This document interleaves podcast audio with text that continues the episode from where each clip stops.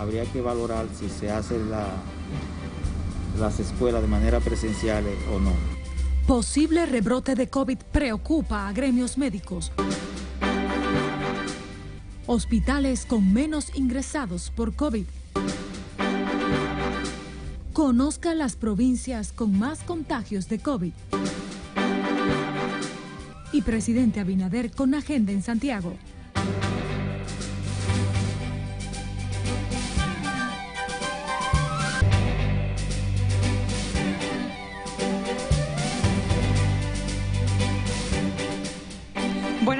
Noticias RNN inicia con su primera jornada. María Cristina Rodríguez con ustedes. Gracias por acompañarnos en nombre del equipo. Iniciamos esta emisión de noticias con los gremios del sector salud que advierten que de continuar el aumento en los casos de coronavirus, las autoridades deben reconsiderar la apertura presencial de la docencia plantean endurecer las medidas restrictivas. Siledis Aquino está en directo desde la agrupación médica del disuelto Instituto Dominicano de Seguros Sociales. Bienvenida, buenas tardes. Buenas tardes, así es. Solo en una semana la positividad COVID volvió a superar el 10%, lo que preocupa a la clase médica. Es algo que nosotros habíamos expresado hace tiempo. Incluso sectores me habían atabulado por esa posibilidad. La principal inquietud del colegio médico es el regreso de los estudiantes a las aulas, un escenario difícil para mantener el distanciamiento físico y las demás precauciones. Yo creo que dependiendo del movimiento de la epidemia y del impacto de la epidemia en los próximos 15 días, habría que valorar si se hacen las escuelas de manera presencial o no. Waldo Ariel Suero teme que persista la espiral de contagios de los últimos días. Advierte a las autoridades sobre las consecuencias de un nuevo rebrote. Eh, lo que nos resta es que el gobierno haga las advertencias del lugar, que llame a la población a respetar las normas, evitar los cúmulos de personas, a mantener el estado de emergencia y probablemente, si las cosas siguen empeorando, y ojalá no suceda, habría que retomar los toques de queda. Similar la postura de la agrupación médica del antiguo IDCS, su presidenta Coral Pereira propone la docencia semipresencial en colegios y escuelas para reducir los riesgos de contagios. Pedíamos que abrieran los centros educativos, pero un día sí y un día no. Un día que lo hicieran vía digital y un día presencial hasta que fuera acomodándose esos centros educativos. Los representantes de los gremios médicos no están seguros si los centros educativos tienen previstos los protocolos sanitarios y de bioseguridad para que el regreso a las aulas sea seguro. El presidente del Colegio Médico dijo que el país está lejos de alcanzar la inmunidad de rebaño, pese a los esfuerzos del gobierno para vacunar a toda la población. Por el momento son los detalles que les tengo. Ahora retorno con ustedes al set de noticias. Gracias por tus reportes, dice Aquí nos seguimos con más. Y es que aunque el gobierno ha logrado contener la pandemia del COVID-19, no baja la alerta por posibles rebrotes tan pronto como en octubre, en pleno desarrollo del año escolar. Laura Lamar nos presenta un balance del comportamiento del COVID en los hospitales del Gran Santo Domingo en esta última semana. Porque no es fácil. Estamos pasando, mire, por mucha. Contrario a los últimos meses, cuando un rebrote del coronavirus mantenía saturado el sistema hospitalario del país, las áreas COVID de los centros de salud lucen ahora más tranquilas y despejadas. Él le dio, eh, él le dio trombo, le dieron, le hicieron dos cateterismos y está un poco, él está ahí entre dos. Tiene mascarilla simple, pero él, él no, no está coagulando bien, por eso lo tienen todo ese tiempo ahí. Esta experiencia no, ha sido fácil porque nosotros siempre venimos aquí y queremos ver nuestro paciente y no podemos verlo. Y no es fácil venir usted a ver y que le encierre su paciente ahí y que quizá de repente le digan, ay, se murió. Mire, es triste que venir y cuando le entregan, llevan su paciente para allá adentro, que usted sabe que no lo va a volver, no no lo va a volver a ver. Sin embargo, el personal médico que trabaja en el combate de la pandemia no baja la guardia. No, para nosotros es más que un alivio porque después de tanto tiempo sin sacarnos el pie, esta pandemia, o sea, de mucho trabajo, de mucha ansiedad, de mucha preocupación, el sentir ahora que hay pocos pacientes asistiendo a la unidad, eso ha sido para nosotros algo increíble realmente. Mientras familiares de pacientes ingresados con la enfermedad aguardan por noticias alentadoras. No, yo creo que ella está estable porque de aquí yo le vocié, mamá, estamos aquí y ella no hizo así con la mano. ya la tenían sentada y ahora le están haciendo estudios. También en las áreas de toma de muestra para detectar el COVID ha disminuido la afluencia de personas sospechosas de contagios, en tanto que las autoridades apuestan a la vacunación contra el virus para mantener el control de la pandemia y continuar recuperando la economía del país, evitando un retroceso. Laurila Mar, RNN. Ninguna persona murió, pero 338 se contagiaron con COVID-19 en las últimas 24 horas, reportó el Ministerio de Salud Pública en su boletín 526. De las muestras procesadas, 60 resultaron positivas al virus. Esto coloca la tasa de positividad en 10.93%. La provincia Santo Domingo, el Distrito Nacional y Puerto Plata concentran la mayor cantidad de casos positivos. En Santiago hay 60 positivos, 42 en Puerto Plata y La Altagracia 37 en el Distrito Nacional y la provincia de Santo Domingo. El informe resalta que a la fecha República Dominicana tiene 5.002 casos activos, 349.253 acumulados y 4.007 personas han fallecido por la enfermedad. Ciudadanos que asisten a los centros de vacunación están preocupados por la posibilidad de un rebrote de coronavirus, como han advertido las autoridades. Si le dice aquí no tiene ese tema. Me pongo la cuarta o la quinta, vamos a estar en eso no por un año, por dos o tres años, como poco. El gobierno está consciente de la posibilidad de un rebrote de contagios en octubre venidero. Inquieta a quienes se han colocado la tercera dosis para evitar situación de gravedad o muerte en caso de contagiarse con el virus. Porque no todos nos cuidamos. Aquí hay una cantidad de gente extranjera que lo dicen a lo claro, ni usan mascarilla ni se van a, vacunar. Entonces imagínate. Eh, bueno, hay gente que se cuidan. Yo lo veo ya que la gente tiene más conciencia con relación al principio. Entiendo que sí, que ya hay un poquito más de conciencia. Motivan a los rezagados para que acudan a los centros de vacunación. Yo me voy a poner la segunda dosis porque a mí me dio COVID, porque me puse la primera y según mi neumóloga dice que lo que me ayudó fue la vacuna. Entonces yo soy hipertensa, diabética y gracias a Dios sobrepasé todo eso. Me he puesto la primera, me puse la segunda y ahora me estoy poniendo la tercera y si viene una cuarta me pongo la cuarta y si viene una quinta me pongo la quinta. Hasta ayer las autoridades habían administrado 11 millones de dosis, pero en algunas provincias el porcentaje de población vacunada sigue por debajo del 70%, la meta para levantar el toque de queda. Sila Disaquino, RNN. Vamos a la provincia de San Juan, donde la desaparición de un joven de 23 años de edad hace 23 días mantiene en incertidumbre a sus parientes y vecinos en el municipio de Herrera. Julio César Mateo nos dice más. El joven extraviado fue identificado como Alexis Nova, quien salió de su casa el día 4 del presente mes con destino desconocido. Porque es una persona sana, una persona que ha atestiguado que salió el día 4 y todavía está la hora que no ha aparecido.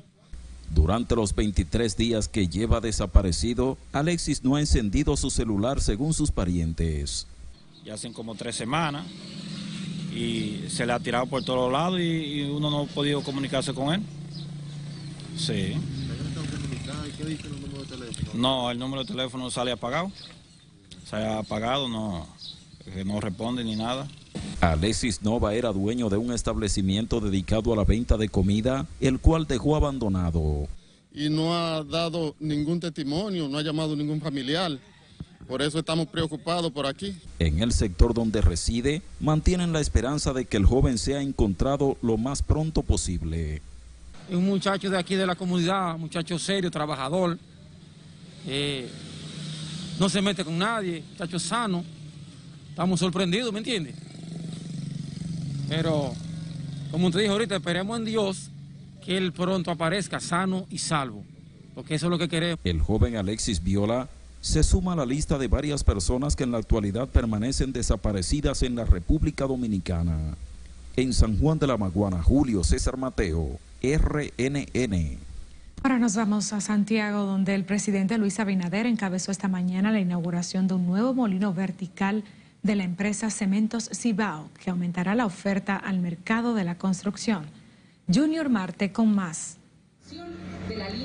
El presidente Luis Abinader participa de varias actividades en esta parte cibaeña. Cortó la cinta para dejar en funcionamiento la nueva planta de molienda de cemento para atender la demanda.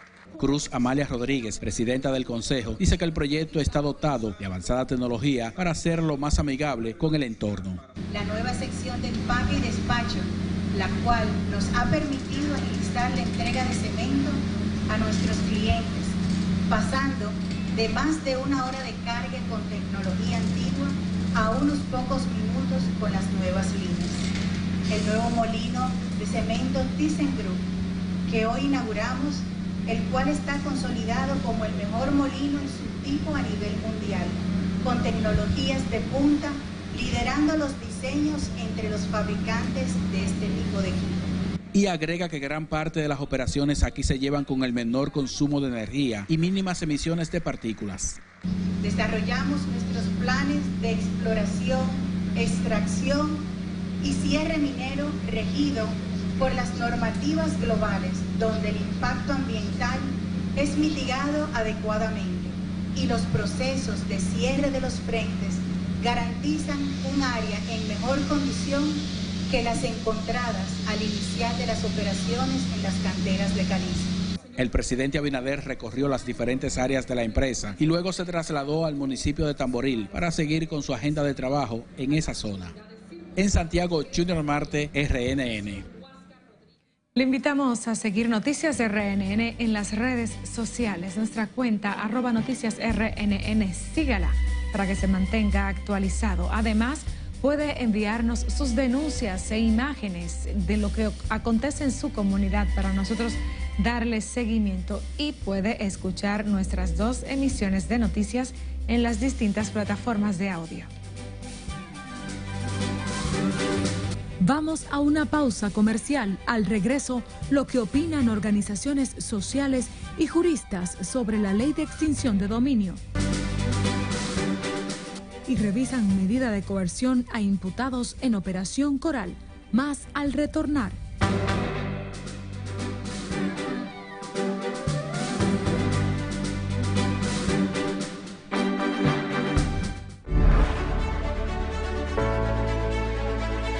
Chicos, llegamos al final. Sí, lo logramos. Igualdad de oportunidades cuadernillos, dispositivos tecnológicos, adecuación planta física, alimentación escolar, capacitación docente, priorización curricular, la calificación sobresalientes para todos, porque juntos lo logramos. Ministerio de Educación de la República Dominicana. En Banreservas apoyamos la voluntad de quienes trabajan para ofrecer un turismo seguro.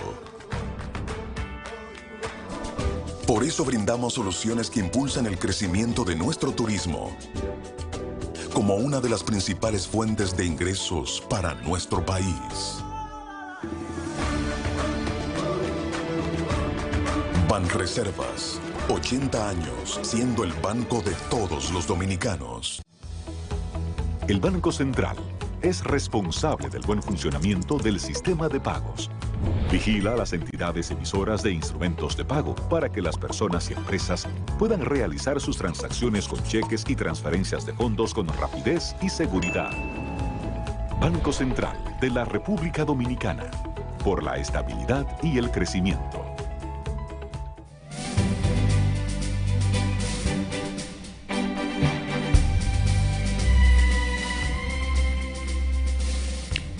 Con más de la actualidad. Haití se prepara para recibir dos aviones de ayuda humanitaria, mientras que en Cuba se alistan tras la amenaza de una tormenta tropical. Este y otros temas los aborda Cesarina Ravelo en el resumen internacional de RNN. La tormenta tropical Ida se aproxima este viernes a las costas oeste de Cuba, dejando fuertes vientos, lluvias y marejadas ciclónicas en el Caribe. Mientras si sigue fortaleciendo su camino hacia la costa sur estadounidense, donde se prevé que llegará este domingo posiblemente como un huracán mayor. Ida presenta vientos máximos sostenidos de 95 kilómetros por hora, con ráfagas más fuertes, detalló en su más reciente boletín el Centro Nacional de Huracanes. La Unión Europea mantiene un puente aéreo para llevar la ayuda humanitaria a Haití.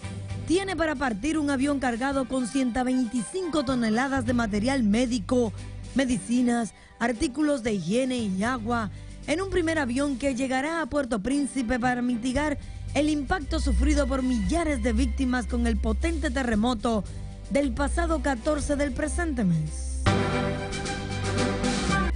El grupo yihadista del Estado Islámico reivindicó el doble atentado suicida en el aeropuerto de Kabul con al menos 72 muertos, entre ellos 12 militares estadounidenses, 140 heridos la mayoría afganos que trataban de subir a algunos de los vuelos de evacuación de los países aliados que también sufrieron víctimas entre sus filas. Quiero decirles que desde luego el gobierno de España no se va a desentender de aquellos afganos que por desgracia se han quedado en, en su país. A propósito, el ejército español da por terminada la misión de evacuación de Afganistán después de 10 días una operación militar sin precedentes en la historia reciente de España. El presidente del gobierno, Pedro Sánchez, compareció hoy en la Mocloa para dar cuenta del fin de la misión de evacuación que concluyó esta mañana con dos últimos vuelos en avión militar A400M con 85 afganos, 81 españoles y cuatro militares portugueses. La Organización Mundial de la Salud informó que busca alternativas distintas al Aeropuerto Internacional de Kabul para hacer llegar medicinas, material y equipos médicos que sirvan para atender las necesidades de la población luego de los atentados registrados en las afueras de la terminal. El diputado provincial peronista Miguel Arias del Frente Corrientes de Todos recibió disparos de bala mientras participaba en un evento de cierre de campaña en Tapebicuá, en la provincia argentina de Corrientes. El político resultó herido en el abdomen y fue trasladado por agentes de la policía al hospital de San José en Paso de Liebres, quien presenta múltiples orificios en órganos que no comprometen órganos vitales. En las internacionales, Cesarina Ramelo, RNN. Seguimos con más. Organizaciones sociales haitianas agradecieron hoy a las autoridades dominicanas y parte de la comunidad internacional su solidaridad con el vecino país de Haití, sacudido el pasado sábado 14 de agosto por un terremoto. Sin embargo, insisten que los afectados por la tragedia necesitarán ayuda por mucho tiempo, por lo que invitan a no parar las donaciones. Precisamente en la medida que pasan los días, o sea, que se, están desesperando, todavía incluso muchas familias desaparecidas temen de que esas personas estén debajo de los escombros, pero también tiene un, un tema de necesidad básica, agua, alimento, medicina. El terremoto provocó más de 2.000 muertes, destruyó cerca de 40.000 viviendas, al menos dos centenares de personas siguen desaparecidas. Por dos días, República Dominicana y la Organización de Estados Americanos sostuvieron un diálogo con la finalidad de propiciar un espacio de concertación de alto nivel para un adecuado seguimiento y apoyo de las diferentes iniciativas y compromisos del gobierno. El encuentro fue encabezado por Luis Almagro, secretario de la OEA, y el canciller Roberto Álvarez, analizaron los planes que se propone desarrollar República Dominicana cuando asuma la presidencia del Consejo Permanente bajo la coordinación del embajador ante la OEA Josué Fiallo. La jornada fue realizada los días 25 y 26 de agosto. También participaron los directores y funcionarios del MIREX y representantes de otras instituciones del gobierno dominicano. Legisladores, representantes de la sociedad civil y expertos consideran impostergable la aprobación del proyecto de ley de extinción de dominio para fortalecer el combate de los delitos y el crimen organizado y fortalecer la democracia e institucionalidad. Scarlett Guichardo tiene los detalles en directo. Buenas tardes, adelante con tu reporte, Scarlett. Gracias, buenas tardes. Los senadores y diputados analizaron los retos que representa el proyecto de ley de extinción de dominio para el sistema jurídico del país que actualmente cursa en el Congreso Nacional. El presidente de la comisión especial que estudia el proyecto de ley asegura que se trata de una pieza sumamente importante ante las trabas que tiene el sistema jurídico dominicano.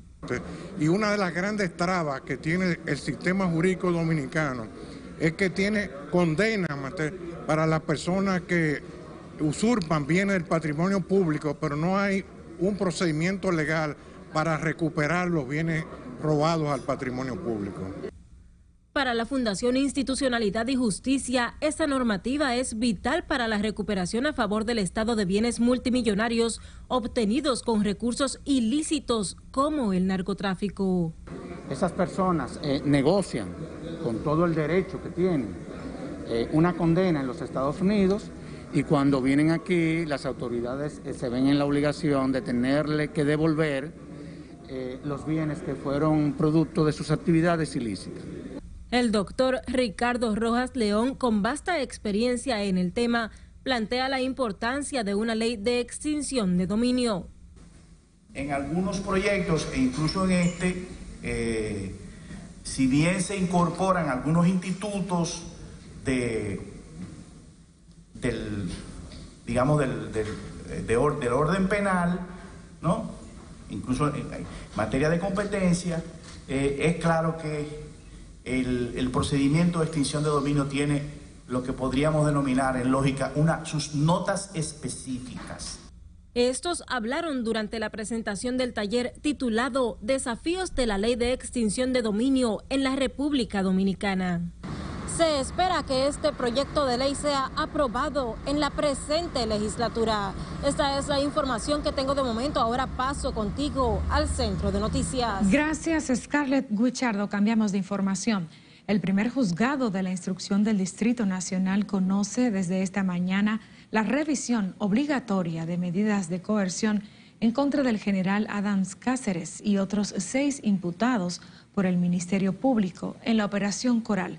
Margaret Ramírez tiene los detalles en directo desde el Palacio de Justicia de Ciudad Nueva. Buenas tardes para ti. Margaret, adelante. Gracias, así es. Muy buenas tardes. Esta es la primera revisión obligatoria del grupo que encabeza el ex jefe de la escorta del expresidente Danilo Medina, acusados por el Ministerio Público de corrupción. Además de Cáceres, se conoce la revisión obligatoria a la pastora Rosy Guzmán y su hijo Tanner Fete Guzmán, así como al coronel Rafael Núñez de Asa y al sargento de la Armada José Alejandro Montero Cruz, quienes cumplen 18 meses de prisión preventiva en el Centro de Corrección y Rehabilitación de Najayo. También en contra de Raúl Girón Jiménez, quien cumple prisión domiciliaria tras convertirse en el testigo estrella de la acusación presentada por el órgano acusador. El grupo está acusado de desviar más de 3 mil millones de pesos de los fondos del Estado a través de un entramado de empresas y organizaciones religiosas. Se recuerda que en la última audiencia el Ministerio Público informó que había incorporado nuevas pruebas que compromete de manera penal al grupo acusado de corrupción. Es todo lo que tengo por el momento. Ahora retorno contigo al estudio. Gracias, Margaret Ramírez. El cuarto juzgado de instrucción del Distrito Nacional aplazó para el 7 de septiembre venidero la audiencia preliminar contra Argenis Contreras, acusado del asesinato del abogado Junior Ramírez en octubre del 2017. La defensa técnica del imputado asegura que no hay condiciones para que la vista sea realizada, puesto que el Ministerio Público no le ha entregado pruebas solicitadas en audiencias anteriores. No es que este sistema de justicia es así, aquí realmente eh, la justicia es lenta y burocrática, pero esperamos, todo termina algún día. En el asunto de los celulares materiales, de los teléfonos, sin eso lo vamos a conocer porque ya nosotros procedimos contra Rosalba Ramos por los celulares, pero nosotros hicimos una solicitud en tres dimensiones y fue los celulares materiales, el asunto de entrada y salida y de mapificación. Entrada y salida y mapificación es la prueba que está esperando depositar porque esa se hace sin los celulares. El asesinato del catedrático Junior Ramírez destapó un escándalo de corrupción en la Oficina Metropolitana de Servicios de Autobuses, OMSA por lo cual fueron enviados a juicio de fondo el exdirector Manuel Antonio Rivas y siete de sus colaboradores. Nota política, senadores de la Fuerza del Pueblo propusieron un diálogo con todos los actores sobre las propuestas de modificación a las leyes 15-19 de régimen electoral y 33-18 de partidos, agrupaciones y movimientos políticos, elaboradas por la Junta Central Electoral. Dedican particular atención a la parte que plantea eliminar las primarias internas de las organizaciones políticas nosotros vamos a estudiarlo tranquilamente. Yo tengo mis observaciones personales en torno al sistema electoral dominicano con el objetivo de que poco a poco vayamos reduciendo el clientelismo. Yo soy anticlientelista totalmente. Y yo creo que hay una serie de acciones que podemos tomar tanto en la reforma constitucional como en la propia modificación de la ley 1519. Así como tenemos un código civil, un código penal, eh, un código procesal penal, deberíamos tener un código electoral. Porque eso eh, le da coherencia a las distintas normas dentro del código eh, y tú tienes agrupado en un solo documento todo lo que tiene que ver con el tema electoral. De modo que yo saludo la decisión de la Junta, saludo la invitación que le hizo a los partidos políticos y yo pienso que ha sido correcto y que la democracia se va a fortalecer con esta decisión. Entre las reformas propuestas, la Junta Central Electoral recomendó eliminar la obligación de los partidos a celebrar primarias internas para escoger los candidatos a distintos cargos de elección popular. Y los sindicatos de trabajadores reconocieron que las alzas en los productos de primera necesidad han absorbido el alza salarial a los niveles mínimos del sector privado. Dicen que los trabajadores viven una condición económica muy difícil debido a la inestabilidad en los precios porque al haber más circulante hay más demanda y lógicamente hay un aprovechamiento de, o no es lógico, pero hay un comportamiento de aprovechamiento de las empresas comerciales a la hora de vender. Una de las cosas que justificaba el alza de muchos productos era el tema de los commodities, como le llama, de las materias primas que se compran en el exterior frente a una situación globalizada de la pandemia eso disparó muchísimo el tema de los fletes también. O sea, hay una serie de variables que esperemos que se vayan conjugando y que ciertamente pueda irse nivelando la situación inflacionaria. Proponen al gobierno aumentar los mercados del INESPRE en los barrios como una vía rápida para apalear la crisis que afecta a los hogares con menos ingresos.